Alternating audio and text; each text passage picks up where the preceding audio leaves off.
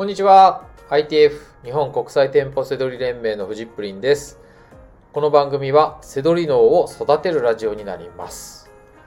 本日のテーマは山田電機セドリはクラスター長谷川から始まったという内容になります。はい。セドリといったら家電みたいなとこありますよね。はい。これね、広めたのはね、クラスター長谷川さんなんですよね。はい。えーまあ、僕のね、あの、セドリの師匠です。はい。えー、初めて。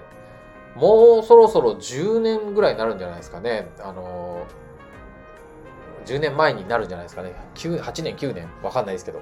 あの、えー、メッキ職人ですね。会社員の時に副業を始めようと、本当に悶々として、めちゃくちゃ悩んでね、で連絡したのが、あの、クラス長谷川師匠だったんですけど、まあそれ以来ですね、えー、僕は最初生徒だったんですけど、そこから覚えたセドリで独立して、今度は、あの、セドリのね、指導者側の方に行って、で、まあまあもう、あの、ずっとね、今でもね、あの、お付き合いがあったりとかして、はい。まあ本当に、僕にとっては、セドリの師匠でもあるんですけれども、まあ人生のね、あの、師匠でもあります。はい。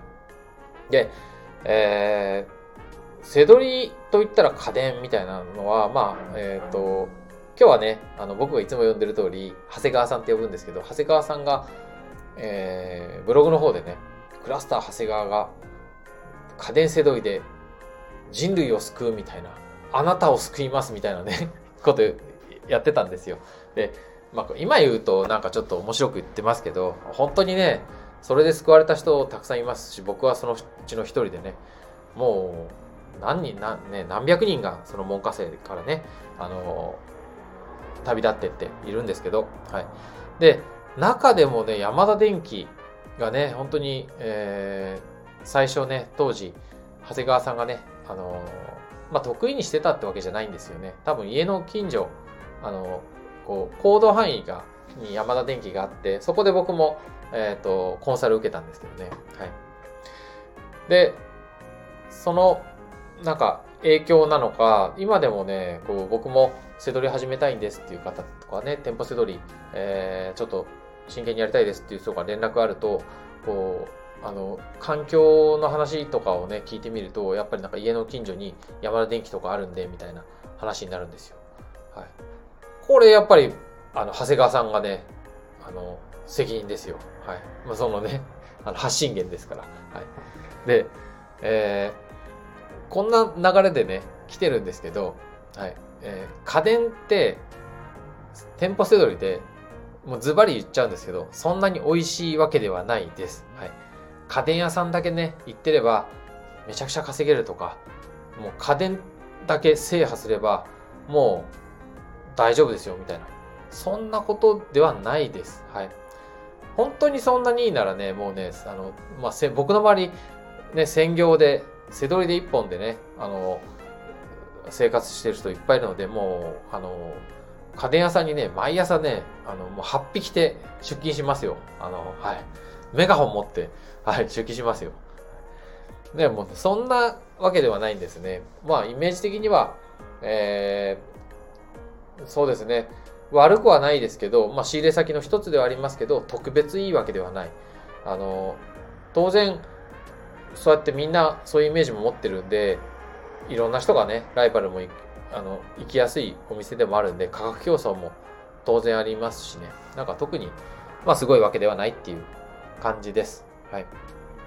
で、まあちょっと、ついでですけどね、あの、あの、どこでもできる意識が大切っていうのがね、伝えたいので、本当にこう、えっ、と、だから、こう、せどりてた家電っていう人はね、まずそれは取っ払っちゃってください。もうどこでもいいんですよ。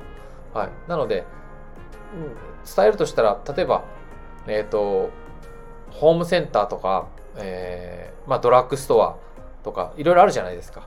はい。もう、家の近所を想像して、えー、まあ、小売店があったら、そこはみんな、えー、利益が出る商品があると思ってもらって大丈夫です。はい。さっき言ったホームセンターだったら、えー、まあ、コーナーさんとか、カインズホームとか、ありますよね。ドラッグストアだったら、えっ、ー、と、ウェルシアさんとか、サンドラッグとかね、ベビー用品、子供服とかだったら西松屋さん、赤ちゃん本舗、島村とかね、えー、あと雑貨、雑貨屋さんだったら、えー、ロフトとか、ロフトとかハンズとかね、あの、駅、主要の駅とかでもね、大きい駅とかにもあったり、あの、大きいショッピングモールの中にも入ってたりとかしますよね。あとサンリオさんとかね、そういったこう、キャラクターショップとかもいいですよ。あと、カー用品店なんかもどこでもありますよね。イエローハットとか、えー、ありますよね。オートバックスとかね。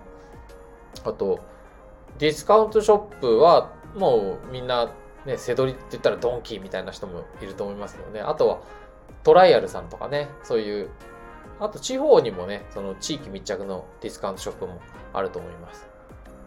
スーパーだったら、最近ちょっと食料品ばっかりになっちゃってますけど、ダイエーさんとか、あと声優とかもね、いいですね。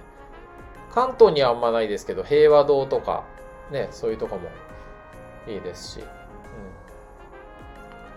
と、ショッピングモールはね、もう今、イオンなんかもう全国どこでもありますしね、もう土日って言ったらすごい大渋滞でね、もうみんな、こう、若者、デートする若者からね、なんかこう、お年寄りまでもみんな、休みの日はイオンで一日過ごすみたいな、そんなとこもありますよね。まあ当然、イオンも、こう、イオンの中のイオンもありますし、こう、専門店街がね、今言ったようなお店も、そういうショあのテナントとして入ってたりとかね、ありますよね。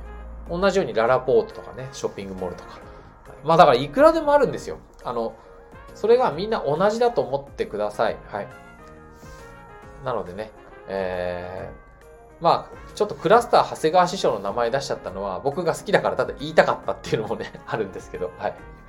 まあ、えー、僕がね、あの、教わったのは山田電機でした。はい。ですけど、山田電機セドリだけを僕が覚えてたら、それで独立できてるわけでもないしですし、当然僕はもうすぐに、えー、セドリではね、えー、稼いでいくことはできなかったでしょう。はい。で、僕が教わったのは、やっぱり考え方とか思考だ、考え、あの、思考ですよね。はい。そこ、あの、セドリのね、大事なのはそこですので、はい。えー、まあそんなことがね、伝えたくて今日は、えー、お送りしました。ということでね、えー、家電ばっかりね、家電、家電がいいなんて、家電さえ攻略すればみたいにね、思わないでください。でも逆に言うと、いくらでもね、お店はあります。はい、商品もありますので、本当にこう、背取りの可能性をね、すごく感じてもらえたらと思います。では、本日の放送は以上になります。最後までご視聴いただきましてありがとうございました。バイバーイ。